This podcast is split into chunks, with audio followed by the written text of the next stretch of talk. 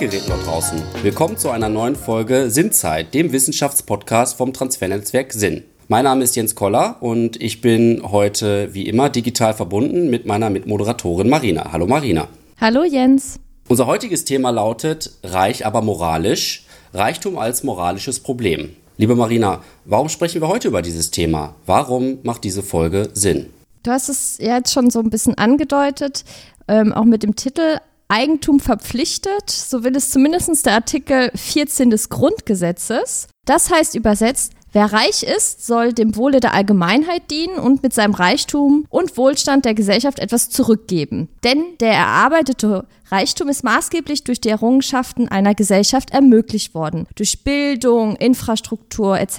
Es gibt jedoch weder für den Einzelnen noch für ein Unternehmen eine gesetzliche Verpflichtung, moralisch zu handeln. Daher möchten wir heute einen, ich will sagen, philosophischen Blick auf Fragestellen von Reichtum und Moral werfen. Wie beeinflusst uns Moral in unseren Wertevorstellen und auch aktuellen Debatten? Und welche Rolle spielt Moral im Hinblick auf unser Wirtschaftssystem? Werden die sogenannten reichen und erfolgreichen Unternehmen diesen genannten Artikel 14 überhaupt gerecht? Und das sieht man auch in unserem Titel, diesen Widerspruch mit reich, aber moralisch und kann auch diese aktuellen Beobachten in unserer Gesellschaft auch wiederfinden. Mit diesen vielen Fragestellungen, ich habe viele aufgeworfen, möchten wir die Bedeutung von moralischen Handeln in unserer Gesellschaft einmal reflektieren und natürlich verstehen. Ja, vielen Dank, Marina, für die Einleitung. Und wir haben uns dazu auch wieder einen Gast eingeladen, der uns hoffentlich Antworten auf diese Fragen geben kann.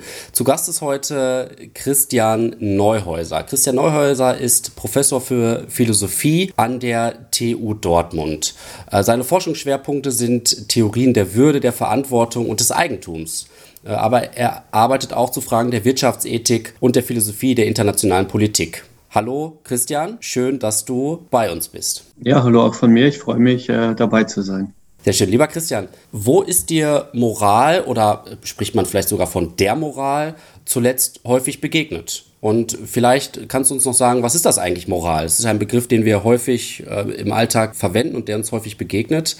Äh, vielleicht kannst du da ein bisschen was zu erzählen. Ja, das ist gar nicht so leicht, äh, die Moral fassbar zu machen. Und das liegt daran, denke ich, dass Moral eigentlich immer und überall dabei ist. Denn die Moral ist sozusagen im Grunde eine bestimmte Art und Weise auf unser Handeln und unser Zusammenleben zu schauen. In der Moral geht es um die Frage, wann wir gut oder richtig zusammenleben und wann wir gut oder richtig handeln, so dass wir eigentlich bei allem, was wir tun, sogar bei allem, was wir denken, uns fragen können, ob das äh, moralisch oder unmoralisch ist, äh, weil wir immer fragen können, ist das richtig äh, oder ist das gut? Deswegen ist Moral eigentlich ein ständiger Wegbegleiter und gleichzeitig muss man aber auch äh, aufpassen, da werden wir sicherlich auch noch drüber reden, dass man die Dinge nicht übermoralisiert. Ja, sie ist immer dabei, aber gerade wir Philosophinnen neigen dazu, wenn wir uns mit Moral beschäftigen, die Welt nur noch aus der Brille der Moral zu betrachten.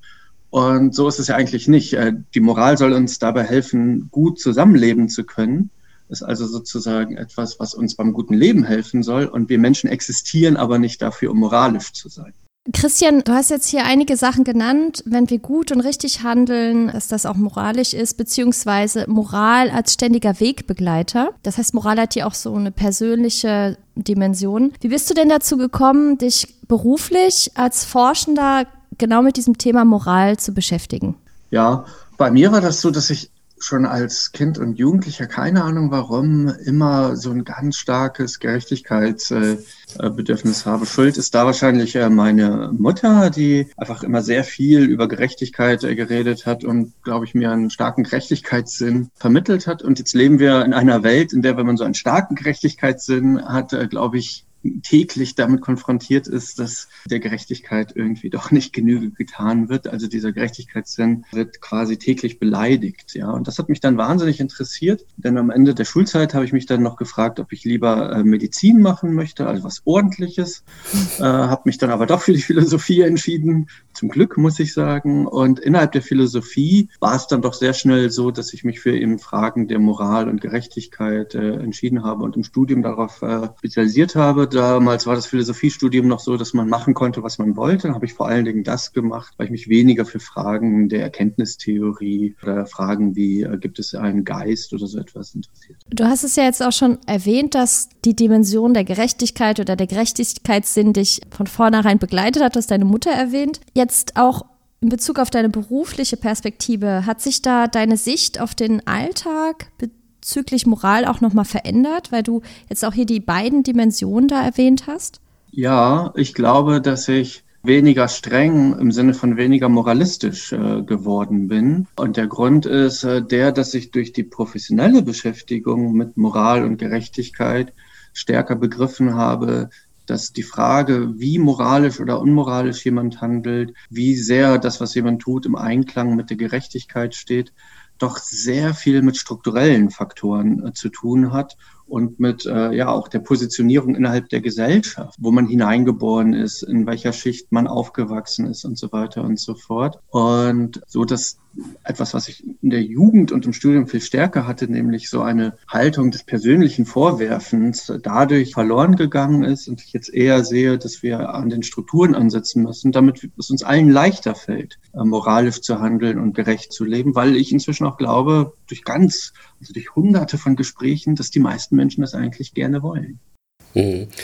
Also, wenn wir von Strukturen sprechen, kommen wir auch um den äh, Reichtumsbegriff nicht drum herum und mit dem beschäftigst du dich ja auch sehr intensiv. Beispielsweise hast du äh, 2019 ein Buch rausgebracht mit dem Titel Wie reich darf man sein über Gier, Neid und Gerechtigkeit. Da finden sich diese Begriffe ja auch wieder. Wir haben ja, ja medial vermittelte Bilder von Reichtum im Kopf, die suggerieren, dass es da sozusagen eine große oder eine kleine Elite gibt, die so viel Geld hat. Stichwort auch Panama Papers, ähm, die sozusagen sozusagen auch so ein bisschen ja außerhalb dieser, dieser Gesellschaft manchmal agiert. Wie reich darf man denn jetzt nun sein, wenn man davon dürfen sprechen kann? Und was macht Reichtum vielleicht noch aus, außer einem hohen Kontostand? Gut finde ich, dass wir erstmal unterscheiden zwischen Geldreichtum und Reichtum in anderen Belangen. Reichtum heißt meiner Meinung nach erstmal sehr viel von etwas Gutem haben. Deswegen ist es uns, erscheint es uns nicht absurd, wenn wir vielleicht ein bisschen metaphorisch sagen, man ist reich an Freunden, reich an Glück, reich an Liebe. Das sind Dinge, die finden wir gut und sehr viel davon zu haben, äh, heißt dann eben Reichtum davon zu haben.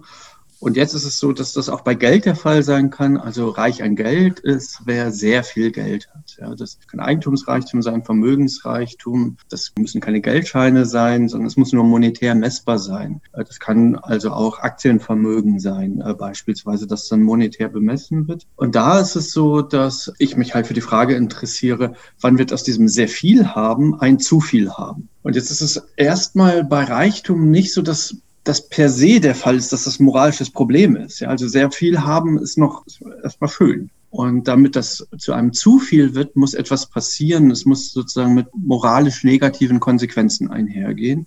Und das interessiert mich, wann das der Fall ist. Ich würde sagen, Fragen nach Reichtum oder Verteilungsgerechtigkeit und auch der daraus resultierenden Verantwortung sind oft wie wir gesehen haben, auch moralisch aufgeladen. Und die Grenzen zwischen Moral und Moralismus sind dabei oft fließen. Und ich möchte hier auch was aufgreifen, was du gesagt hast, mit, dass du jetzt weniger moralistisch geworden bist. Worin liegt denn der Unterschied zwischen Moral und Moralismus? Also ich würde sagen, der Unterschied liegt darin, dass Moralismus selber etwas falsch macht. Also wer moralistisch handelt oder redet, macht etwas falsch. Und viele Philosophinnen und ich auch denken, dass das Falsche jetzt nicht nur ein kognitiver Fehler ist, also man hat falsch gerechnet in der Moral oder so, sondern dass das selber moralisch problematisch ist. Also moralistisch zu sein ist selber moralisch problematisch. Und das liegt daran, dass man da irgendwie überzogen ist. Da gibt es zwei Arten des Überzogenseins. Einmal sind die Urteile überzogen, die man fällt. Also man macht aus einer äh, moralischen Mücke gewissermaßen einen moralischen Elefanten jemand hat sich mal ein ganz wenig falsch ausgedrückt und dann wird er gleich überladen von Vorwürfen. Das ist irgendwie ganz schlimm. Das Zweite ist, dass nicht nur das Urteil überzogen, sondern auch die Reaktion ist überzogen. Das habe ich jetzt eigentlich schon gesagt. Also man urteilt nicht nur zu streng, sondern die Art und Weise, wie man das Urteil äh, jemand mitteilt, ist auch viel zu streng. Ja? Also man macht bittere Vorwürfe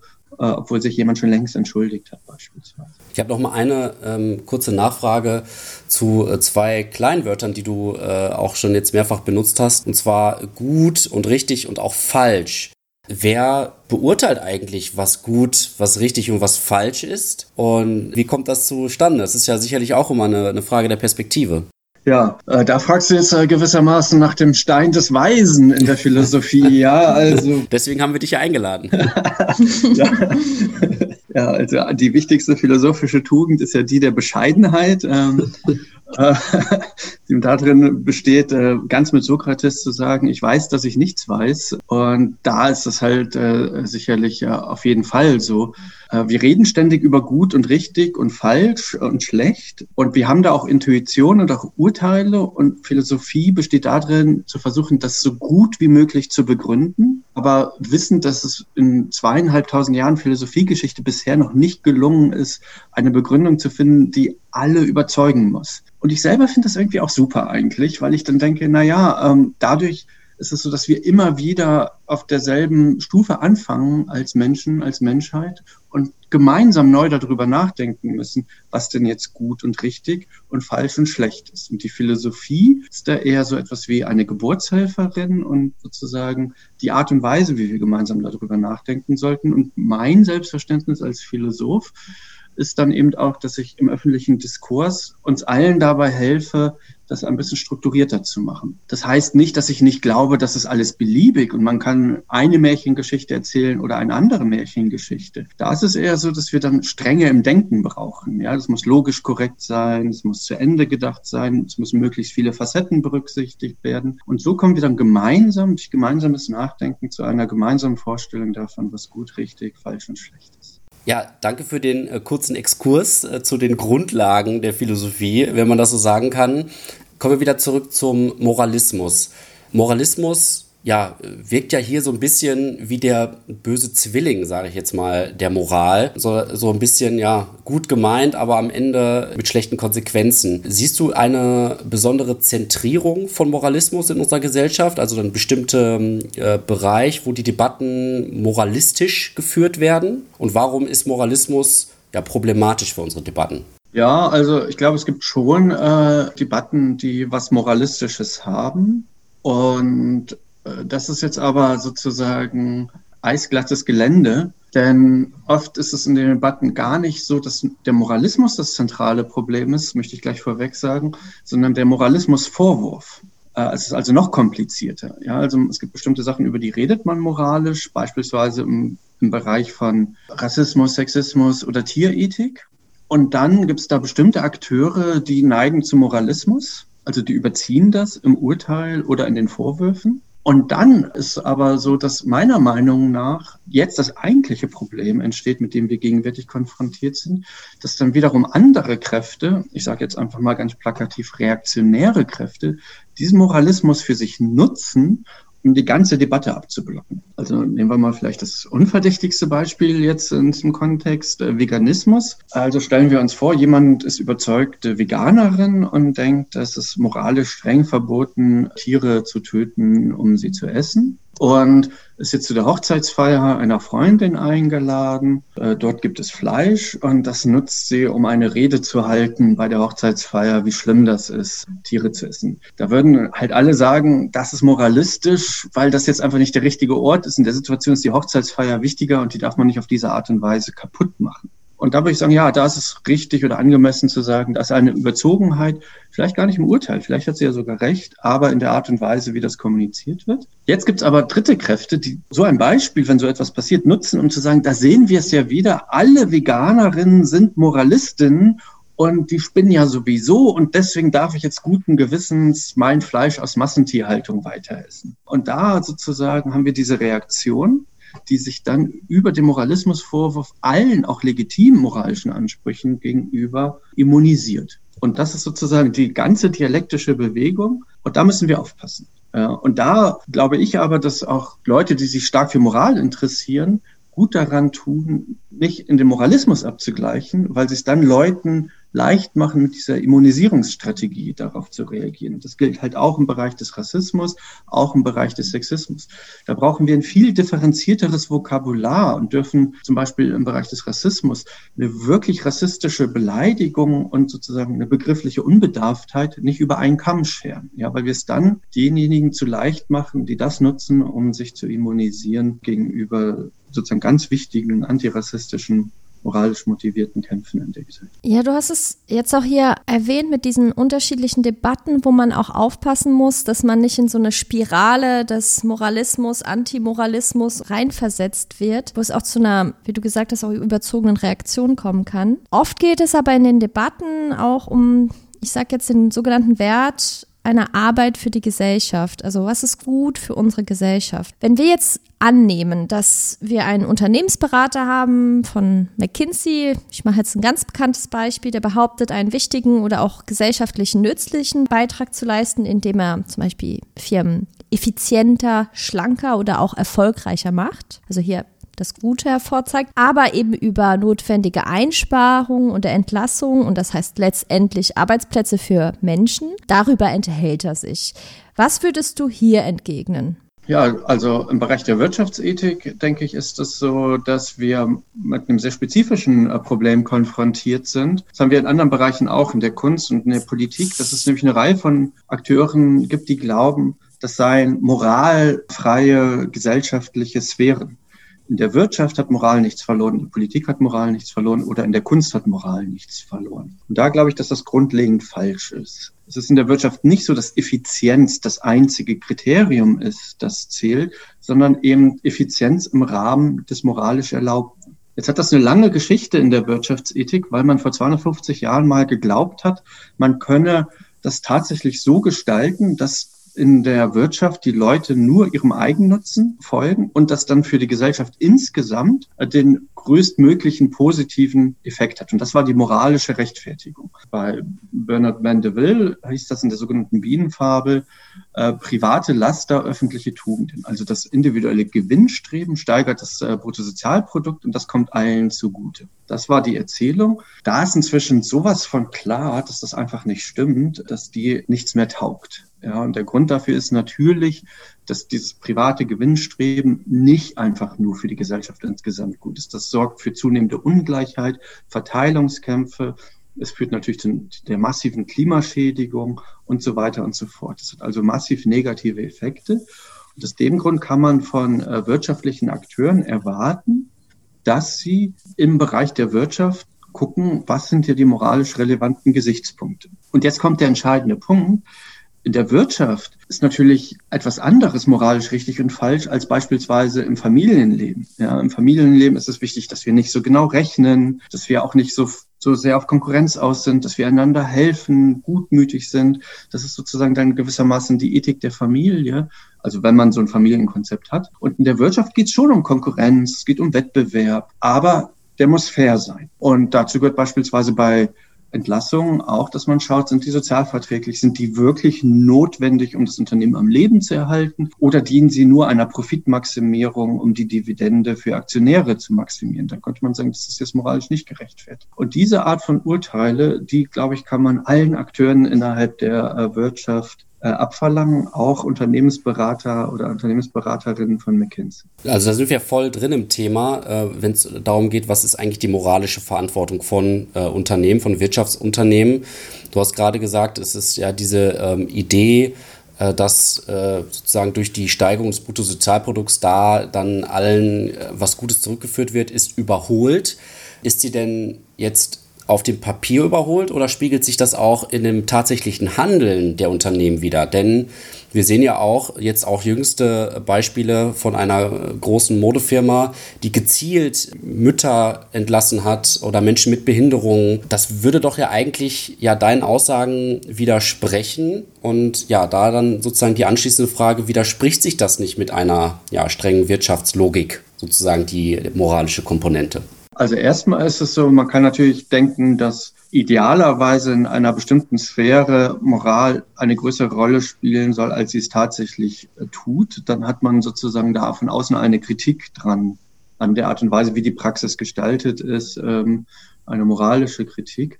Und dann stellt sich als zweites die Frage, ist es überhaupt jetzt möglich, die Moral in das Wirtschaftssystem so zu integrieren, wie wir das gerade gemeinsam angedeutet haben? Und da würde ich wieder unterscheiden zwischen zwei Ebenen, nämlich ist es allgemein grundsätzlich möglich? Da würde ich sofort sagen, ja, das hängt halt von kluger Regulierung äh, staatlicherseits ab.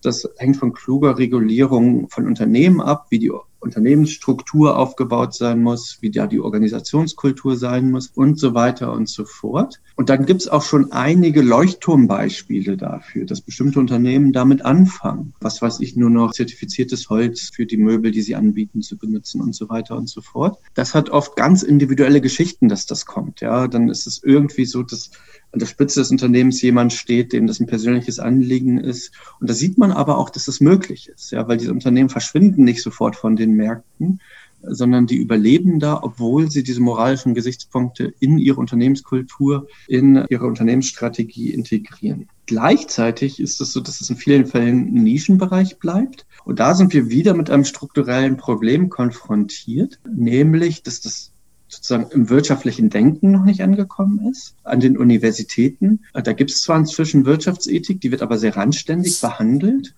Und der Mainstream sagt immer noch, in der Wirtschaft geht es um äh, Gewinnmaximierung. Und das ist eigentlich manisch, ja, wenn man sich das vorstellt. Ein Mensch, der uns begegnet, der sagt, ich habe nur ein Ziel in meinem Leben, ich will XY und alles andere ist mir egal. Ja, da würden wir schreiend weglaufen, weil wir denken, oh Gott, ja, also gut leben heißt, die Dinge in Balance zu halten. Nee, aber bei Unternehmen ist es dann so, dass wirklich nur dieses eine Ziel der Profitmaximierung zählt und alles andere bleibt auf der Strecke. Mütter oder eben Menschen mit äh, Beeinträchtigungen werden dann halt entlassen, wenn die Gewinnmaximierung das fortschreibt. Ja, und das finden wir zu Recht unmoralisch. Da muss also was passieren in der ganzen Art und Weise, wie Wirtschaft gedacht wird. Und dann aber auch in den Strukturen, die sich daraus ergeben. Beispielsweise ist es so, dass die Finanzmärkte Unternehmen auch ausschließlich danach beurteilen, ob sie ihren Gewinn maximieren oder nicht. Und wenn bei einem Unternehmen, das an einem Finanzmarkt platziert ist, der über Aktien beispielsweise der Verdacht entsteht, dass die ihren Gewinn noch maximieren können, dann wird das über sozusagen Aktienkurse gleich bestraft, wenn sie es aus moralischen Gründen nicht tun. Und da müssen strukturelle Änderungen her. Und das kann von oben und von unten kommen. Das ist auch wichtig. Von oben würde bedeuten, dass die Politik eingreift durch Steuern beispielsweise Transaktionssteuern und so weiter, Druck aus dem System nimmt kann aber auch von unten kommen, beispielsweise von kritischen Aktionärinnen, die sagen, nee, wir investieren nur noch in äh, moralische Aktien oder ethische Aktienfonds, in denen bestimmte Sachen ausgeschlossen sind. Und das kann auch jeder von uns tun über äh, Konsumentscheidungen, Bio, Fairtrade und so weiter und so fort. Und da schauen, ja, ich möchte diese moralischen Gesichtspunkte in meinen Kaufentscheidungen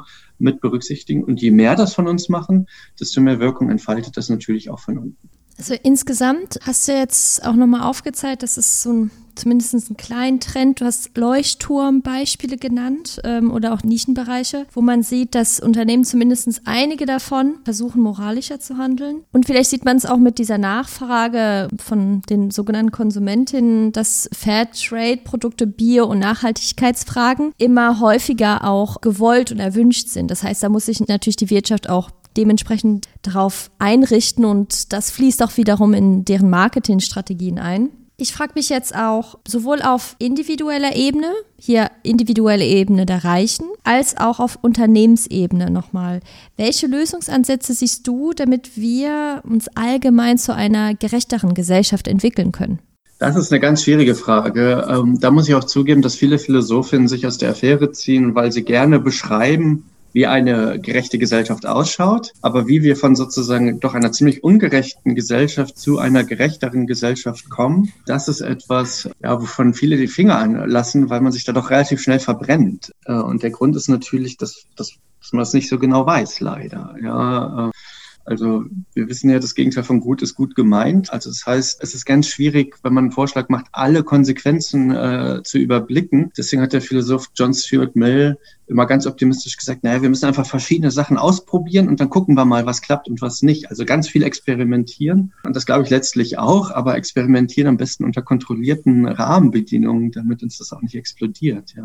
Und ich selber glaube, dass der Schlüssel tatsächlich darin liegt, dass wir für mehr wirtschaftliche Gleichheit in der Gesellschaft sorgen und für mehr wirtschaftliche Teilhabe. Das heißt, die ökonomische Ungleichheit, die massiv auseinandergeht, äh, gerade in den Vermögen, die müssen wir zurückfahren. Und wir müssen meiner Meinung nach dafür sorgen, dass äh, diese immer noch bestehende Zweiteilung in der Gesellschaft von einer kleinen Gruppe, die das Kapital besitzen, also die Produktionskräfte besitzen gewissermaßen, und der allergrößten gesellschaftlichen Gruppe, die ihre Arbeitskraft nur verkaufen muss, dass wir das aufbrechen, indem wir, das heißt dann auf Englisch uh, Property Owning Democracy, also auf Deutsch würde man, glaube ich, einfach Eigentumsdemokratie sagen, indem wir dafür sorgen, dass Eigentum an den Produktionsmitteln gleichmäßig unter der Bevölkerung verteilt wird, ja, dass die Unternehmen letztlich uns allen gehören. Und dazu gehört meiner Meinung nach auch äh, sehr viel mehr Mitbestimmungsrechte in Unternehmen. Wir sind ja in Deutschland eigentlich schon relativ weit. Äh, wir haben viele Mitbestimmungsrechte, aber am Ende entscheidet doch immer die Arbeitgeberin-Seite. Das ist einfach im Moment so geregelt. Das ist so wie an Universitäten, da gibt es auch ganz viele Mitbestimmungsrechte. Am Ende entscheiden aber immer die Professorinnen, weil sie immer die Mehrheit haben. So ist das in Unternehmen auch. Und da muss man sozusagen stärker wirklich demokratische Strukturen einführen. Und wenn wir das gemacht haben, also diese drei Sachen, weniger ökonomische Ungleichheit, mehr Teilhabe an Vermögen in der Wirtschaft und mehr Mitbestimmung in der Wirtschaft, dann glaube ich, sind wir gut aufgestellt, um gesellschaftlich wirklich solidarisch zu sein und an einem Strang zu ziehen. Ja, dann können wir gemeinsam entscheiden, wie wir mit Problemen umgehen und wie wir die Lasten gleichmäßig verteilen. Ich sehe halt das Hauptproblem darin, dass wenn wir ein großes Problem angehen wollen, wie sagen wir den Klimawandel oder wie Kinderarmut in Deutschland oder globale Armut, dass wir immer damit konfrontiert sind, dass dann sehr schnell die Frage entsteht, wer soll das bezahlen? Und dann entstehen die Verteilungskämpfe zwischen den verschiedenen gesellschaftlichen Gruppen. Und dann geht es plötzlich nur noch um diese Verteilungskämpfe. Und das eigentliche Ziel ist schon längst aus den Augen verloren. Und das muss man, da muss man diesen Druck aus dem System nehmen. Und das muss von vornherein klar sein, nee, wir zahlen das alle gemeinsam. Hm. Auch ein großes Problem ist ja, was ich in Debatten um den Klimawandel auch immer wieder höre, ja, wenn jetzt Deutschland alleine das macht, das bringt ja noch gar nichts, weil wir sind ja nur für 0,2 Prozent oder was auch immer äh, für die Treibhausgase zuständig. Und wenn in, ich nenne es jetzt mal ganz plakativ, in China weiter Atomkraftwerke gebaut werden, dann äh, bringt es ja gar nichts. Deswegen ist es ja äh, auch ein globales Problem. Und ähm, du hast ja immer wieder auch die Strukturen angesprochen, dass die die Grundlage sind und dass wir die verändern müssen. Ich komme jetzt mal äh, zu der äh, Fragestellung, wie die Pandemie uns da vielleicht auch helfen könnte, äh, ich frage das mal so provokativ, diesen ja so einen elementaren Wandel voranzutreiben. Ich erinnere mich im März und auch im April noch, als der Lockdown so losging, haben ja viele von einer Rückbesinnung, Entschleunigung gesprochen und äh, ja, das als großes Abenteuer vielleicht auch am Anfang wahrgenommen. Jetzt haben wir mal die Chance, uns ganz neu aufzustellen. Ja, ein Jahr später ist das Gefühl ein anderes. Äh, wie würdest du das gerade beurteilen? Können wir da so strukturelle äh, Veränderungen vorantreiben? Und dass du vielleicht auch mal so einen Blick wagst auf die ja Post-Corona-Phase. Wie sieht es nach Corona aus? Siehst du da Chancen? Ja, ich glaube, inzwischen sieht man schon, dass das natürlich gemischt ist. Ja, es wurden viele Fehler gemacht, bestimmte Einschränkungen äh, zu schnell gemacht, andere nicht schnell genug. Da gab es Ungleichgewichte. Das sind natürlich Lernfaktoren. Ich finde es auch ein Riesenproblem, dass wir ein politisches Mediensystem haben, dem es quasi verboten ist, Fehler zuzugeben. Das finde ich ganz schlimm, denn aus Fehler sind wichtig, um aus ihnen zu lernen. Und je offener man darüber reden kann, desto besser kann man aus ihnen lernen. Ja. Also da ist sicherlich äh, das momentane Zwischenfazit äh, gemischt. Gleichzeitig ist es so, dass ich immer noch beeindruckt äh, davon bin, wie ja, resilient, äh, um jetzt mal auch so einen Begriff zu nennen, die Bevölkerung noch ist und wie sehr sie noch äh, das mitmacht und wie sehr sie die Notwendigkeit einsieht. Es ist ja schon so, obwohl die allermeisten Menschen doch massiv leiden, einige sehr viel mehr, ähm, die sozusagen mit echten Problemen zu kämpfen haben, es ist so, dass die große Mehrheit dahinter steht und das finde ich beeindruckend. Und zwar letztlich weltweit. Ja? Und das zeigt ja, dass eigentlich die Spezies Mensch äh, doch irgendwie in der Lage ist, äh, solidarisch zu sein und auch trotz aller äh, Mängel und auch in der Lage ist, so mit so riesigen Problemen umzugehen. Wenn uns das gelingt, sagen wir bis Ende 2021 sozusagen mit der Pandemie so umgegangen zu sein, dass sie dann eingehegt ist durch Impfungen, durch Testen und so weiter und so fort, dann wird das in die Geschichte der Menschheit eingehen als eines der ersten großen Dinge, wo die Menschheit als Ganzes mit so einem Problem umgegangen ist. Das müssen wir uns mal klar machen. Ja, also da passiert gerade was Gewaltiges. Und das macht irgendwie auch Mut, dass man das dann vielleicht auch bei anderen Sachen in den Griff kriegen konnte, könnte. Und da wünsche ich mir, dass dieser Mut überträgt. Gleichzeitig ist es natürlich so, dass bestimmte Sachen bei der Pandemie der Fall sind, die bei anderen Dingen nicht der Fall sind. Das ist alles sehr klar in der Struktur. Ja, die Zahlen sind sehr eindeutig, die Zusammenhänge sind sehr klar. Das Virus ist sozusagen der Gegner, gegen den man sich jetzt gemeinsam stemmt, also der geradezu außerirdische Feind äh, von außen, ja. Und bei anderen Problemen wie globale Armut und Klimawandel ist das nicht so offensichtlich. Da sind die Interessengegensätze noch sehr viel größer. Da sind die Handlungsalternativen sehr viel offensichtlicher, also sozusagen scheinbare Handlungsalternativen meine ich. Politik hat nicht die Möglichkeit, sozusagen diese Eindeutigkeit so stark zu kommunizieren. Da müssten wir noch überlegen, wie wir das hinkriegen, beim Klimawandel beispielsweise deutlich zu machen, nee, die gleiche Leistung ist da erfordert, aber nicht sozusagen beim Wirt selber unmittelbar in unserer Gesundheit bedroht sind oder die Nächsten, sondern weil das sozusagen für uns für die Menschheit und für zukünftige Generationen von so großer Bedeutung ist. Also das, da besteht Hoffnung, dass sich das übertragen lässt, aber nicht einfach so.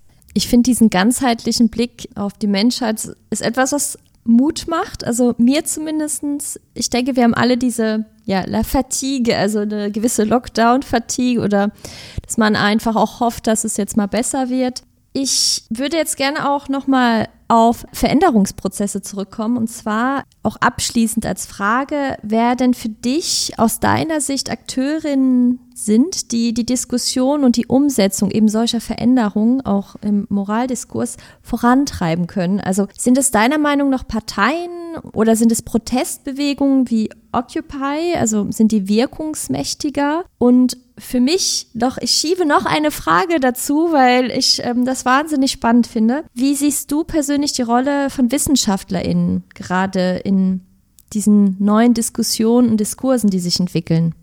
Ja, also ich glaube, Parteien sind schon sehr schwer steuerbare Schiffe geworden. Ja, die ähm, sind inzwischen sehr groß, haben sozusagen sehr feste Organisationsstrukturen und sind ja selber sowas wie Unternehmen geworden und oft mit dann aber auch realen Problemen konfrontiert. Da arbeiten ganz viele Leute und ob die weiterarbeiten können oder entlassen werden müssen, hängt davon ab, wie man bei Wahlen abschneidet, weil darüber sich bestimmt, wie viel Geld diese Parteien haben. Ja, und das sind so Logiken, die sich da einschleichen. Das kann ich auch alles gut verstehen, führt dann aber dazu, dass die Möglichkeit selbst von sehr gutwilligen, enthusiastischen Menschen in den Parteien wirklich aufzustehen und was zu bewegen, durch diese strukturellen Zwänge eingeschränkt äh, sind so dass ich denke, die brauchen doch ziemlich einen Anschub von außen und das sind dann soziale Bewegungen. Ja, je mehr aus den sozialen Bewegungen kommt, desto leichter fällt es dann Parteien, sich auch in diese Richtung äh, zu bewegen. Also wie so große äh, Tanker müssen die dann halt doch deutlich von diesen kleinen Schlepperschiffen äh, gewissermaßen geschoben werden. So dass ich immer sagen würde, das sind die sozialen Bewegungen. Da gibt's Leute mit Mut, mit Energie und die, die können Dinge anstoßen, wie jetzt zuletzt äh, Fridays for Future. Da würde ich halt immer sagen, das darf jetzt nicht erlahmen und es darf nicht sozusagen zu schnell in das parteipolitische Geschehen aufgehen, weil sich das dann sozusagen im Alltagsgeschäft zerreibt. Ja, da muss der Druck von außen bleiben und zwar über Jahre. Das finde ich also richtig gut. Und die Wissenschaft hat, glaube ich, unterschiedliche Rollen in der Gesellschaft. Letztlich ist es so, dass ich denken würde, dass bei solchen Fragen die Wissenschaft dafür sorgen muss, dass ja so viel Informationen wie möglich in das System kommen, so dass Menschen, die politisch sind, so informiert wie möglich entscheiden können. Gleichzeitig ist Wissenschaft mit einer ziemlich großen Herausforderung konfrontiert gegenwärtig, nämlich einerseits deutlich zu machen, es gibt sowas wie Fakten, es gibt sowas wie Tatsachen an denen müssen wir uns orientieren. Die sind nicht beliebig, das kann man nicht so oder so sehen. Und gleichzeitig gibt es eine große Diversität an Perspektiven auf diese Fakten. Ja, es ist nicht so, dass die Fakten für sich sprechen, in dem Sinne, dass sie uns schon politische Maßnahmen vorgeben. Und da sehe ich im Moment doch ein Problem, weil da so eine, ja, diese Ambivalenz im Moment nicht so gut kommuniziert wird, auch im öffentlichen Diskurs nicht so gut ausgehalten wird. Sondern da gibt es so eine Art Lagerbildung, die einen leugnen Fakten einfach, um das machen zu können, was sie wollen. Und die anderen benutzen Fakten so, als würde sich da schon automatisch daraus ergeben, was das richtige politische Handeln ist. In der Philosophie wissen wir aber, dass man vom Sein nicht auf Sollen schließen kann. Ja, also das, was der Fall ist, sagt uns nicht, was wir tun sollen, sondern informiert uns nur darüber, welche Handlungsmöglichkeiten wir haben. Und wir müssen dann immer noch entscheiden, welche wir davon ergreifen. So dass ich glaube, dass die Aufgabe der Wissenschaft jetzt noch viel stärker darin liegt, diese Komplexität äh, auf eine Art und Weise zu vermitteln und auch die Vielstimmigkeit der Wissenschaft zu vermitteln, die von der Bevölkerung angenommen wird und dieses Lagerdenken aufzubrechen. Und ich glaube, das ist auch etwas, was viele Menschen wollen. Die wollen nicht, dass die Wissenschaft jetzt sozusagen so tut, als sei alles ganz klar und eindeutig, sondern die wollen die Vielstimmigkeit der Wissenschaft. Und das schafft Vertrauen. Also da bin ich dann optimistisch, dass das Vertrauen schafft von Menschen in die Wissenschaft, dass es da schon auch ganz gut läuft, wenn die sehen, es gibt diese Vielstimmigkeit, die aber sozusagen trotzdem in einem vernünftigen, offenen, lösungsorientierten Diskurs eintritt.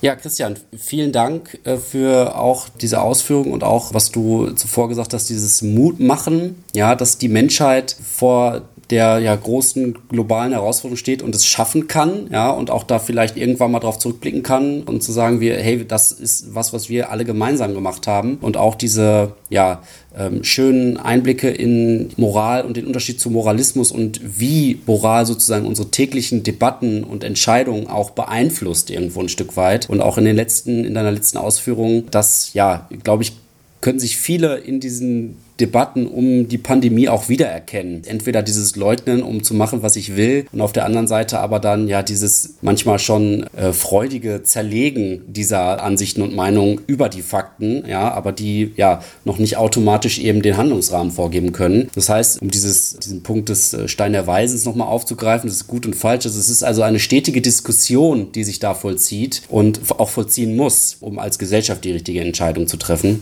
was auch immer dann richtig äh, bedeutet. Das konnten wir ja noch nicht abschließend klären. Mit Blick auf die Uhr muss ich jetzt leider wieder feststellen, dass unsere Zeit zum Ende gekommen ist. Aber eine Frage ähm, haben wir natürlich noch an dich und die interessiert mich hier ganz besonders. Ist unsere Rubrik Lieblingsmensch. Welchen Menschen würdest du unseren ZuhörerInnen empfehlen, sich mal mit ihm oder ihr ein bisschen näher zu beschäftigen, auseinanderzusetzen? Ja, Am liebsten würde ich jetzt natürlich sagen, als ob ich angefangen habe, meine Mutter.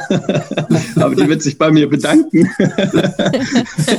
weil ich einfach so viel von ihr gelernt habe. Ähm, aber die möchte jetzt sicherlich nicht, dass sich äh, hunderte von Zuhörern, Zuhörerinnen bei ihr melden.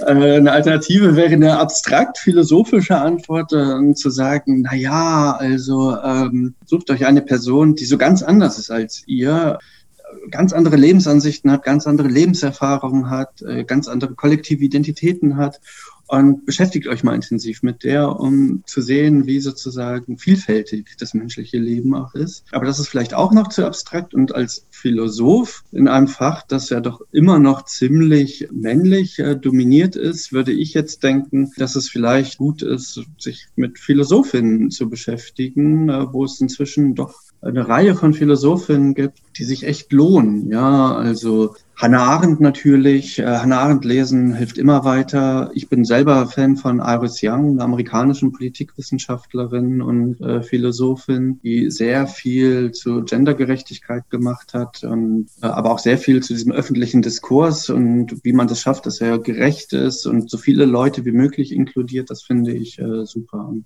so in die Richtung. Vielleicht die beiden.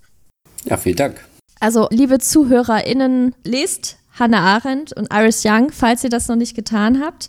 Mir bleibt leider jetzt nichts anderes übrig, als zu sagen, vielen Dank, lieber Christian, für dieses inspirierende und wie ich finde, man kann schon sagen, vielstimmiges Gespräch. Das ist ein Begriff, der auch gefallen ist. Ich finde, das passt hier auch. Und Jens und ich, wir sagen beide natürlich, wir freuen uns, dass du da warst. Das war's wieder mit unserer Sinnzeit. Äh, lieber ZuhörerInnen, folgt uns auf Instagram unter transfernetzwerk.de s-in. In der Podcast-Beschreibung findet ihr alle weiteren Informationen auch zu Christian und zu den besagten Personen, die hier auch genannt sind, die Philosophinnen. Generell kann ich euch nur sagen, abonniert uns, lasst uns ein Like da bei Instagram. Unsere nächste Folge erscheint am 5. April. Bis dahin wünsche ich euch allen alles Gute, bleibt gesund und vor allen Dingen nutzt eure Zeit sinnvoll.